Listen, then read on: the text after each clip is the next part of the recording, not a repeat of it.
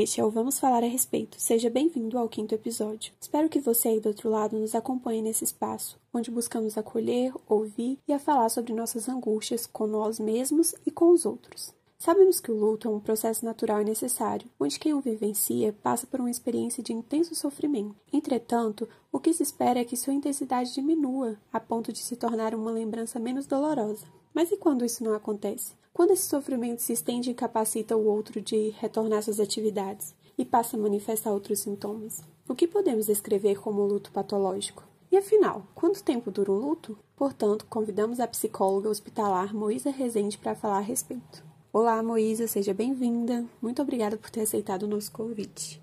Primeiramente, gostaria de agradecer mais uma vez, tendo a oportunidade de falar sobre uma temática que eu, eu gosto muito de trabalhar. Eu acho que é uma das coisas que me move não só no trabalho dentro da psicologia hospitalar, mas né, como psicóloga. Eu sou formada pela PUC Minas, em Betim, 2015. Depois da PUC, eu concluí uma pós-graduação em psicologia hospitalar pela Santa Casa, em BH. Concluí alguns cursos de curação e, recentemente, concluí uma outra especialização em cuidados paliativos e terapia da dor, também pela PUC Minas.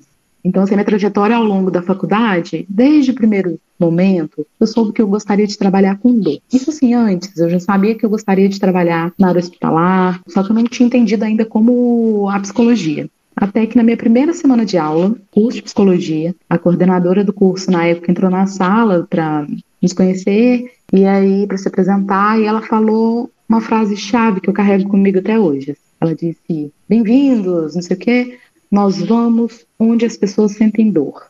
Ali eu me senti preenchida.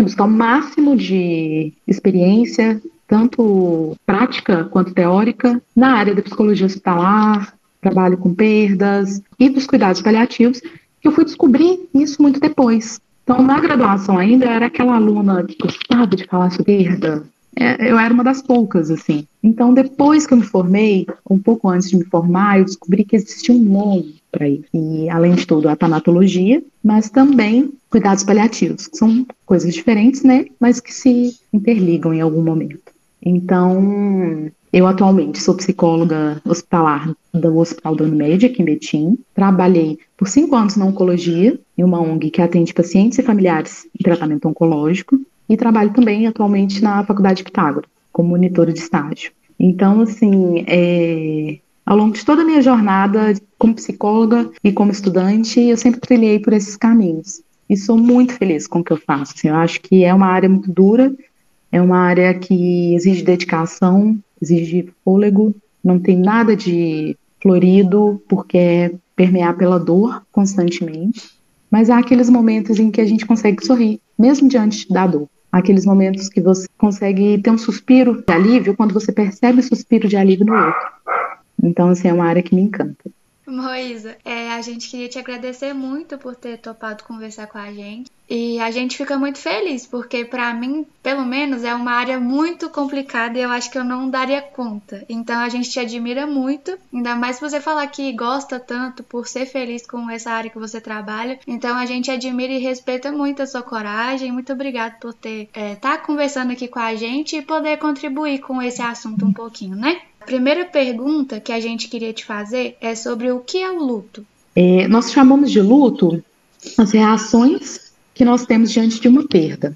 É um estado emocional muito específico, né? Que a gente vivencia ao longo de várias vezes durante a nossa vida e sempre diante de uma perda. Essa perda pode ser tanto de, um, de uma pessoa, de um ente querido, ou pode ser relacionado à, à perda de um emprego, ao rompimento de um relacionamento, à perda de um animal de estimação, mas o luto ele está sempre ligado à perda. Né? Então, é sobre esse conjunto de reações que nós vivenciamos diante da despedida de algo que nos toca. Porque a gente tem que pensar que luto, luto só existe quando houve uma ligação, quando houve amor, quando houve sentido, quando houve sentimento. Caso contrário, a gente não vivencia esse luto. Né? Então, aquilo que nos faz sentir quando nós perdemos, a gente vivencia o luto. E o luto, então, a gente pode pensar que ele é essa reação emocional natural do ser humano e que a gente pode vivenciar a elaboração dela das, das mais diversas formas.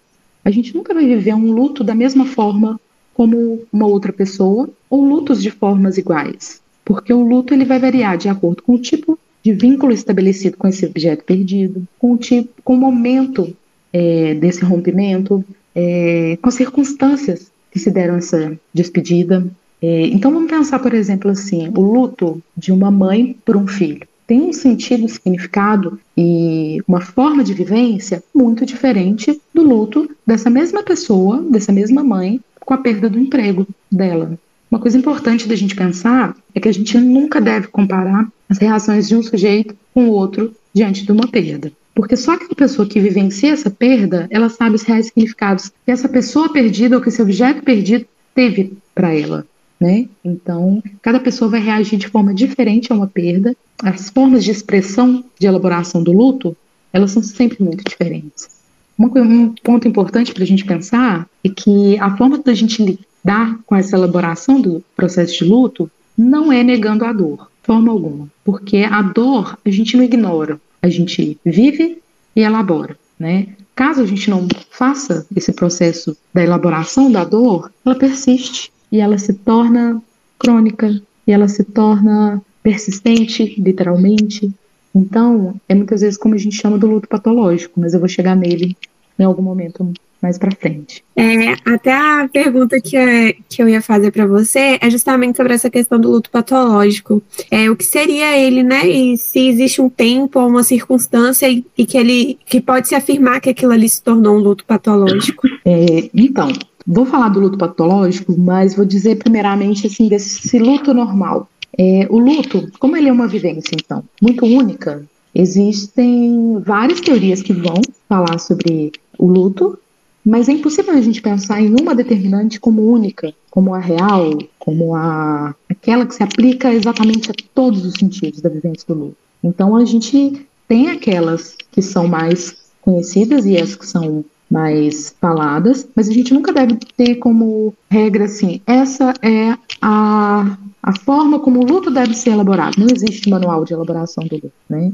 Então, uma das grandes percussoras da temática é Elizabeth Kubler-Ross. Ela fez, ela tem vários livros escritos. Um deles, assim, que foi o primeiro livro que eu li na faculdade. Eu entrei para o curso de psicologia, eu fui na biblioteca e eu peguei esse livro. Então, assim, eu ainda estava no primeiro período, quando eu li a primeira vez. Eu acho que um dos principais dela é justamente o sobre a morte e o morrer. Ela vai falar um pouquinho sobre a vivência do luto ou as fases que um paciente em estágio terminal de uma doença incurável vivencia diante da possibilidade de morte iminente. Então, ela vai caracterizar cinco fases. Mas lembrando que são cinco fases que nem todo mundo vai passar por, por todas essas fases. E embora a gente esteja falando nesse livro, ela trate sobre as reações a partir de pesquisa com muitos pacientes à, à beira do seu leito de morte, é, isso serve para caracterizar o luto, o luto, de forma geral. Então, ela vai trazer, primeiramente, a negação. O que, seria esse processo de negação? Diante de uma realidade tão cruel, tão imaginável, é impossível o paciente acreditar que aquilo está acontecendo. Ele recusa acreditar que aquilo está acontecendo. Isso muitas vezes não é consciente. Então, assim, ele pode negar isso de forma não. Quando eu recebi o diagnóstico, de, o médico disse que eu estou com câncer. Isso é mentira. Esse médico, ele errou. Os exames estão errados. Eu vou procurar um outro médico. Não, esse outro médico também errou. Eu vou procurar uma outra pessoa, vou fazer outros exames. Ou eu vou guardar esse, os resultados de exame numa gaveta. Em outro momento eu olho isso, porque nesse momento eu não estou com tempo para olhar. Essa é uma forma de negação da realidade. É, a gente pode pensar também no caso de uma morte, quando uma mãe é, que acaba de receber a notícia da morte do seu filho, e vamos pensar numa morte inesperada, então essa mãe, ela, ela não dá conta de ver a realidade dessa dor, de tamanha essa dor. Então temos a negação, temos a raiva, que é quando a pessoa fica frustrada.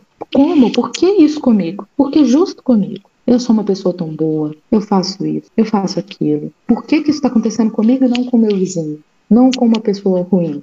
Ah, também, a barganha, a barganha, ela seria um negócio, uma troca. Então, assim, é quando eu, com o diagnóstico de câncer, olho e falo assim: não, Deus, por favor, que não seja. Porque se não for câncer, se for um erro do médico, eu vou doar todo o meu dinheiro para caridade. Porque se não for do médico, é, eu vou me tornar uma pessoa melhor a partir de agora. Então, essa troca, essa tentativa de troca, né? Geralmente, isso está ligado a uma crença religiosa, mas não necessariamente a gente está falando sobre religião, né? A gente está falando de fé. É, há também a depressão, que é quando o paciente, depois dessa troca, ele, vamos pensar que existe esse choque da negação inicial, existe a, a barganha, ele tenta trocar, essa barganha não acontece, é, ele tem a raiva e a frustração, e de repente ele percebe que não, que é real, que ele está vivenciando isso, é com ele, que é com a família dele. Então existe o estágio da depressão. E o último, que é o da aceitação, que é quando o paciente ele compreende, né, que essa realidade ela é inevitável e aceita ela é, de forma a passar por essa experiência. Não é um processo de aceitação simples, maravilhoso, rápido. Não, porque a gente está falando de luto. E quando a gente fala de luto, eu vou sempre falar isso para vocês. A gente não existe uma regra. Então o paciente ele também pode não passar por todas essas fases, como ele pode alternar. Então ele pode tá, ter passado pela raiva, pela barganha, e ele está chegando na aceitação e ele volta para raiva, ele volta para a depressão. Então não há uma, uma ordem de que ele tenha que vivenciar, entende? O processo de luta ele só é elaborado quando ele é vivido. Então, essa é uma característica importante, porque atualmente a gente não está acostumado a lidar com a dor do outro, né? A gente não dá conta de ouvir a dor do outro sempre. Então, às vezes, um familiar, um amigo que perde alguém querido, a gente até evita falar, né? Tem sempre aquelas pessoas, não, assim, não vou incomodar o fulano agora. Não. Mas às vezes esse fulano, ele precisa falar disso, às vezes ele quer falar disso. E às vezes ele não tem quem possa ouvi-lo, quem possa ouvir a sua dor.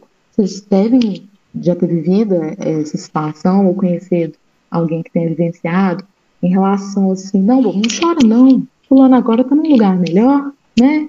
É, nem todo mundo sabe lidar com a, diante da dor do outro. Não quer dizer que essa seja uma fala errada, mas quer dizer que se naquele momento a pessoa precisa falar dessa dor, que não tem tamanho, que não tem nome, que ela não consegue dar sentido para ela, só, só dói. Né? Então a gente vive numa, numa sociedade que a gente nega a dor o tempo todo.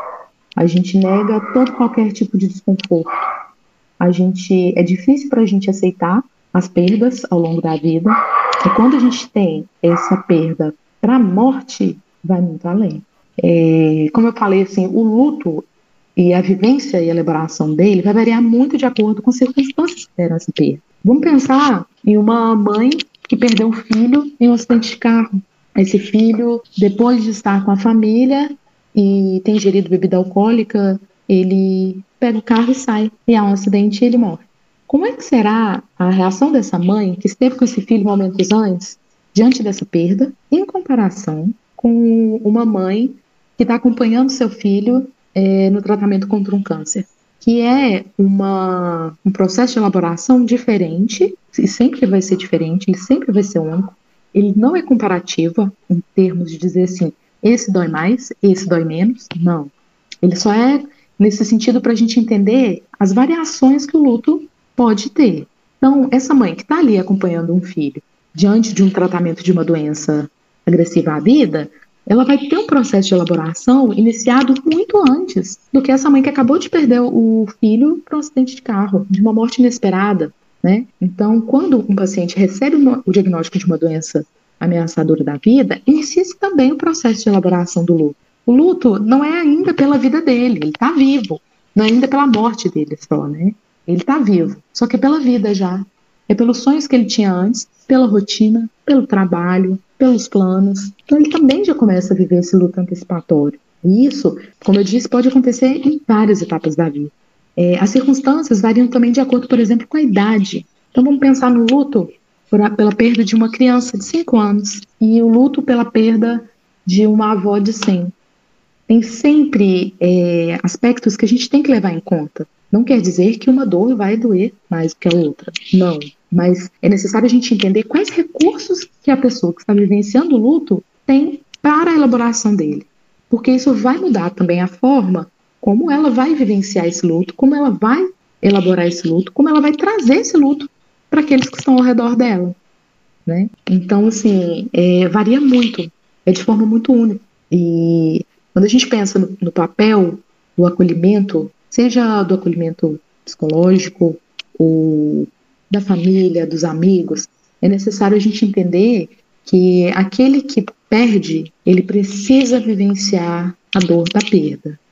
A gente não pode negar essa dor e colocar ela debaixo do tapete, porque ela vai continuar doendo, seja a gente ouvindo dessa dor ou não.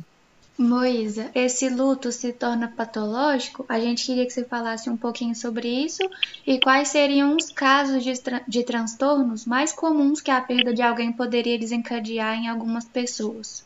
Então, quando a gente fala de luto, a gente tem então esse luto normal, que é como a gente chama quando há o processo da vivência da elaboração dele, há a dor, mas também há a perspectiva de futuro. Também há a perspectiva fora dessa dor do luto, fora essa perda. Quando a gente pensa no luto patológico, há a fixação ou em uma fase ou em várias fases dessa elaboração. O paciente, essa pessoa, ela começa a viver de forma circular em torno desse acontecimento.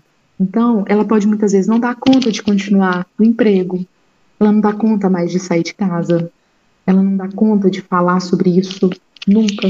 Isso quer dizer que uma característica a gente vai pegar e vai transformar, ah, esse luto então é patológico. Não. É a gente pensar como todos são uma série de aspectos que levam ao diagnóstico de luto patológico. Então não é uma coisa que a gente faz de forma simples, né? Isso merece atenção. A vivência do luto, a elaboração do luto merece atenção.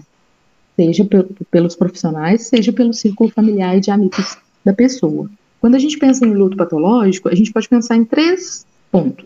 Tem o luto crônico, que ele tem é, uma duração excessiva, mas ele chega ao processo de elaboração em algum momento. Tem o luto retardado, consiste, por exemplo, numa reação à perda, mas assim, com uma certa impossibilidade de superá-la.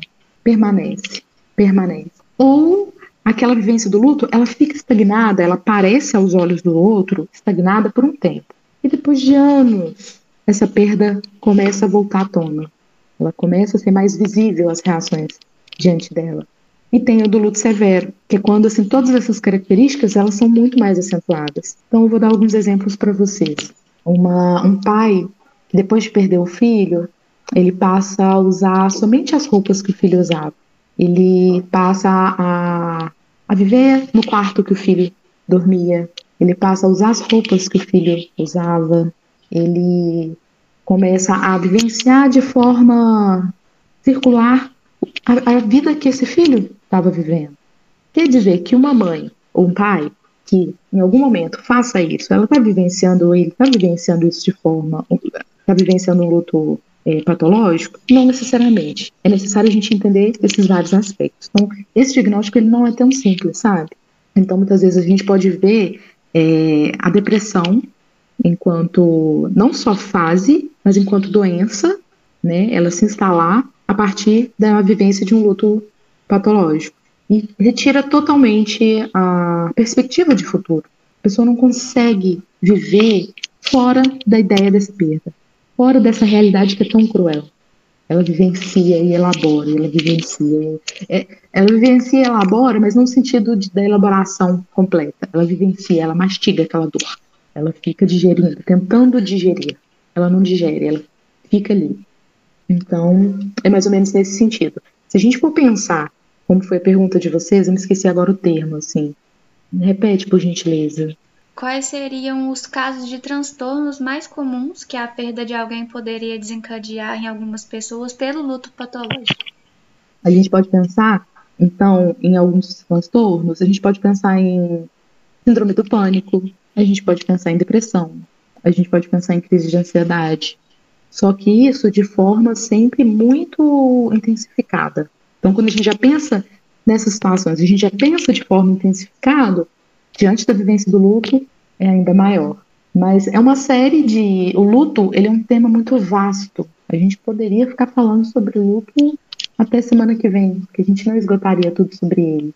É a gente pensar mesmo como quais são as ferramentas que são imprescindíveis para a elaboração do luto. Não quer dizer que aquela pessoa que está vivenciando um luto complicado, ela não tenha tido. A, a elaboração do luto ela varia de acordo com a, os recursos internos e psíquicos do sujeito, a condição da perda, como eu falei, é, o apoio, isso seja familiar, seja o círculo de apoio que ela conta, né? Então são uma série de fatores. Quando a gente pensa nessa elaboração, a gente pensa inicialmente em acolhimento. Essa pessoa que perde e que sofre, ela merece ser ouvida, ela merece ser escutada. Então, principalmente nesse momento que a gente vivenciando a pandemia, quantas e quantas famílias todos os dias estão vivenciando o luto pela perda de alguém? É imaginável esse número, é um número incalculável, porque quando a gente fala de uma morte, a gente já pode falar de várias elaborações. Quando a gente fala de quase 500 mil mortes, a gente não tem nome para isso. Então, assim, é um momento que a gente está vivenciando de muita dor, de muita elaboração. E às vezes é constante. É uma mãe que acabou de enterrar seu filho, ou nem pôde enterrar seu filho, e ela precisa enterrar a própria mãe, ela precisa se despedir do marido, ela precisa se despedir do irmão. Como é que fica essa pessoa quando ela perde todas as bases ao redor dela? Então, quando a gente fala de luto, a gente fala de perda, é necessário a gente falar de acolhimento seja de uma rede próxima ou seja de desconhecidos. Porque às vezes é muito mais fácil a gente falar de uma dor para alguém que não nos conhece do que falar de uma dor com quem está vivenciando junto. Porque às vezes a pessoa que está do nosso lado, ela não está dando conta da elaboração dela e é mais difícil ainda ela ouvir a dor do outro. E é uma, uma dificuldade, mas não é uma dificuldade que deve ser julgada, porque a gente não julga a dor do outro, porque ela não dói na gente, então a gente nunca julga a dor do outro, a gente acolhe a gente não dá conta de acolher, a gente ao menos escuta. E a gente não tenta varrer para debaixo do tapete. Né? Não fala isso não. Não, agora ele tá bem. Não fala isso não, vai dar tudo certo. Não, mas ele morreu, mas vai dar tudo certo. Essa pessoa precisa falar disso. Ela precisa ter para onde chorar sua dor. Então, sempre falo assim que diante de uma perda é necessário haver esse acolhimento do círculo familiar, seja de amigos ou de família, e, em muitos casos, buscar ajuda profissional, sim. Porque essa ajuda profissional, no caso da psicoterapia, ela vai ser de fundamental é, importância para que essa pessoa tenha espaço para falar e alguém que vai ouvi-la sobre dor. Porque dor nem todo mundo dá conta, nem todo psicólogo dá conta disso. E tá tudo bem. Eu sempre ouço assim: nossa, mas ainda bem que tem gente para falar de morte. Ainda bem que tem gente para Exatamente isso. Ainda bem que tem gente que dá conta de falar de tudo. Porque eu não dou conta de falar de muitas coisas. Eu não dou conta de atuar, por exemplo, eu acho que eu não dou. Por quê? Porque eu nunca tive que atuar. Então ainda tem isso. Às vezes a gente acha que a gente não dá conta de alguma coisa porque a gente não precisa vivenciar isso. E quando a gente é obrigado, quando a gente se vê confrontado com isso, talvez a gente dê sim. Mas é necessário que a gente encare até onde a gente dá conta seja no nosso trabalho, ou seja nas, nas nossas dores. Então, às vezes, é, é muito difícil. A dor, ela vai ter as manifestações de forma, assim, mais diversa. Eu vou dar um exemplo para vocês, um exemplo simples e que aconteceu comigo. Ontem, e, e, eu não sou uma pessoa que me emociona tão fácil, assim, eu sou emotiva, mas com algumas questões. Ontem, passando um filmezinho na televisão, que era um filme sobre, acho que um tsunami que aconteceu há algum tempo, em determinado momento eu vi uma meia cena e aquilo me deixou profundamente tocada. Então, quer dizer que é de alguma dor? Talvez fosse de cansaço, talvez fosse de emoção, ou talvez seja de alguma dor que eu estou elaborando. Né? Então é necessário a gente dar sempre vazão a isso. E adiantar eu ver isso e tocar de jeito nenhum que eu vou emocionar com esse filme. De jeito nenhum, não. Eu lido com dor o dia inteiro.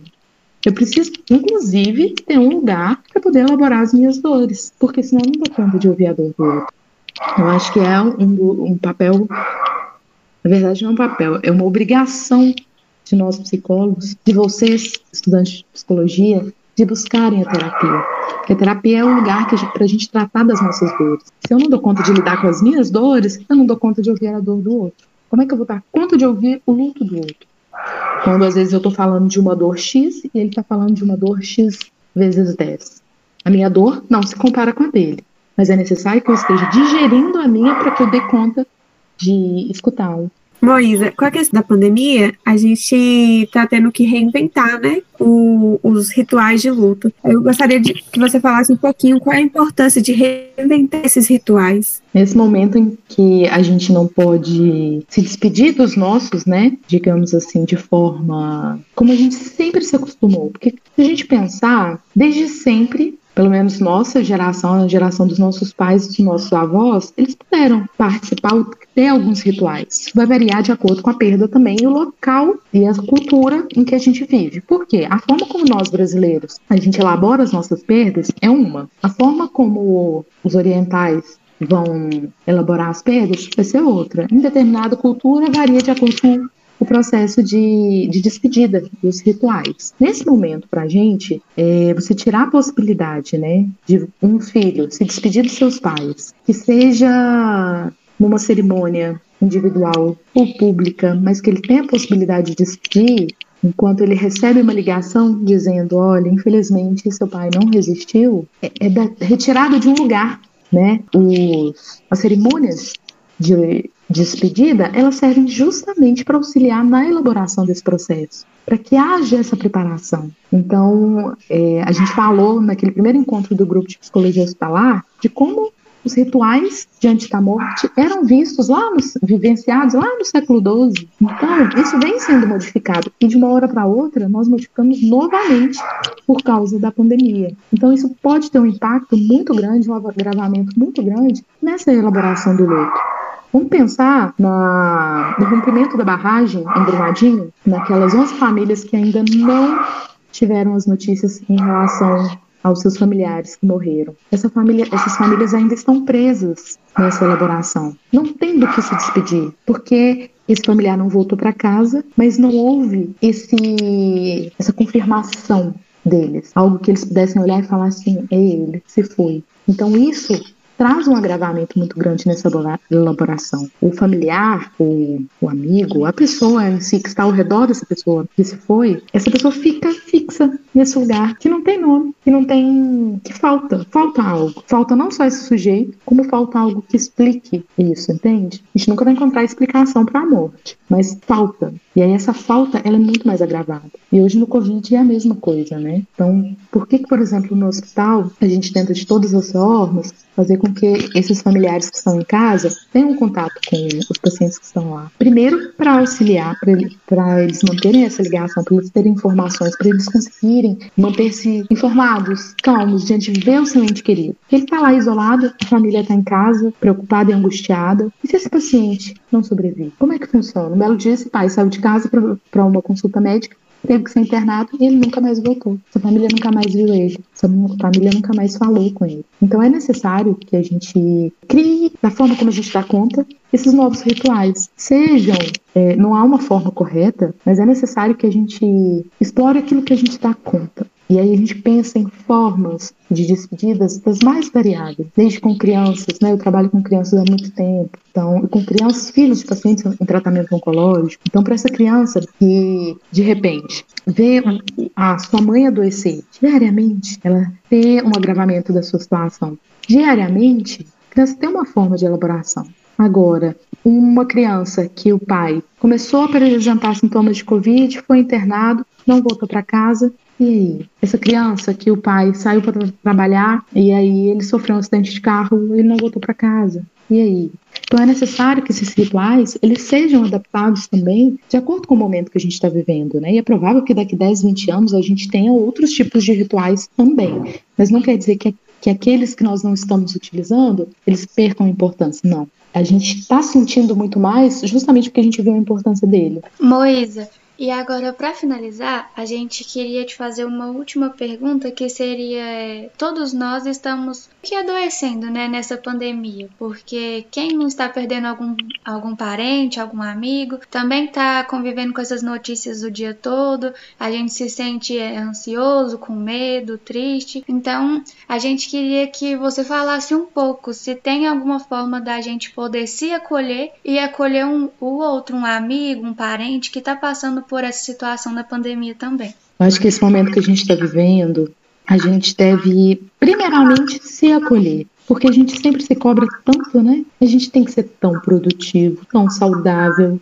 tão isso no trabalho, tão isso nas relações, e a gente sofre uma sobrecarga diariamente. Então, eu acho que antes de mais nada, para que a gente consiga passar por isso, a gente precisa se acolher, a gente precisa entender e respeitar os nossos próprios limites, entender e respeitar os limites do outro, porque às vezes o outro mal está dando conta de sobreviver. Teve uma frase que circulou muito tempo, né? Assim, gente, vamos, vamos nos acolher, porque ninguém está bem, ninguém está bem ultimamente. Né? Então, é a gente se respeitar. Acho que antes de mais nada, é a gente saber que a gente não vai dar conta de tudo, que a gente não tem que dar conta de tudo. Eu lembro que uma, eu não sei se eu li, foi numa palestra que eu vi, uma palestra da Ana Cláudia Quintana Arantes, que é uma grande paliativista. Ela tem alguns livros fantásticos que eu sempre indico. O primeiro deles é A Morte é um Dia que Vale a Pena Viver, e que ela traz, eu acho que foi no livro mesmo, assim, de, trabalhando com pacientes terminais, ela aprendeu que o que, realmente faz sentido para ela. A gente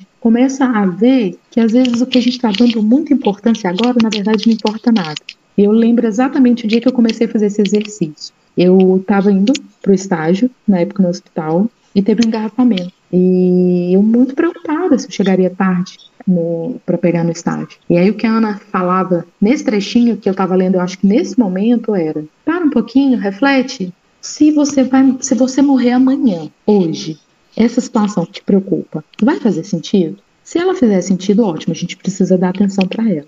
Se ela não fizer sentido, a gente se acolhe, porque senão a gente não dá conta. Então acho que é o momento da gente respeitar os outros, os limites do outro. Às vezes o outro tá, ah, eu tô ligando pro outro, o outro não me atende. O outro tá dando conta de sobreviver também, tá tentando dar conta disso. É, é hora da gente entender que a gente foi obrigado a parar na marra. A gente não imaginava nunca que isso aconteceria. Todo mundo se lembra do dia que não pôde mais sair de casa da mesma forma. Então acho que esse é um marco para a gente pensar como que a gente quer viver a partir de agora, seja com nós mesmos, como a gente se relaciona conosco, como que a gente se relaciona com o outro e o que, que a gente quer daqui para frente em termos de coletividade, sabe? Ai, Moisa, então é isso. É, a gente tá muito feliz com a conversa que a gente teve com você. Você respondeu tudo que a gente queria e de uma forma muito simples pra gente poder entender, as pessoas do podcast que vão ouvir também. É, a gente acha que é muito importante, principalmente agora na pandemia, por isso que a gente quis usar esse tema, porque é muito pouco abordado, é muito pouco falado e a gente sabe, tá aprendendo também, né, com vocês todos que a gente conversou, da importância que é falar sobre a morte, sobre o luto, porque quanto menos a gente fala, mais dói. Então a gente gostou muito de conversar com você, a gente queria te agradecer por ter topado conversar. E é isso, muito obrigada, viu? Por nada, eu que agradeço pelo convite. É, eu espero que vocês venham para a turma que fala sobre morte, que fala sobre luto, que vivencia e auxilia os outros a elaborarem suas dores. E eu fico extremamente agradecida e qualquer coisa que precisarem, contem comigo.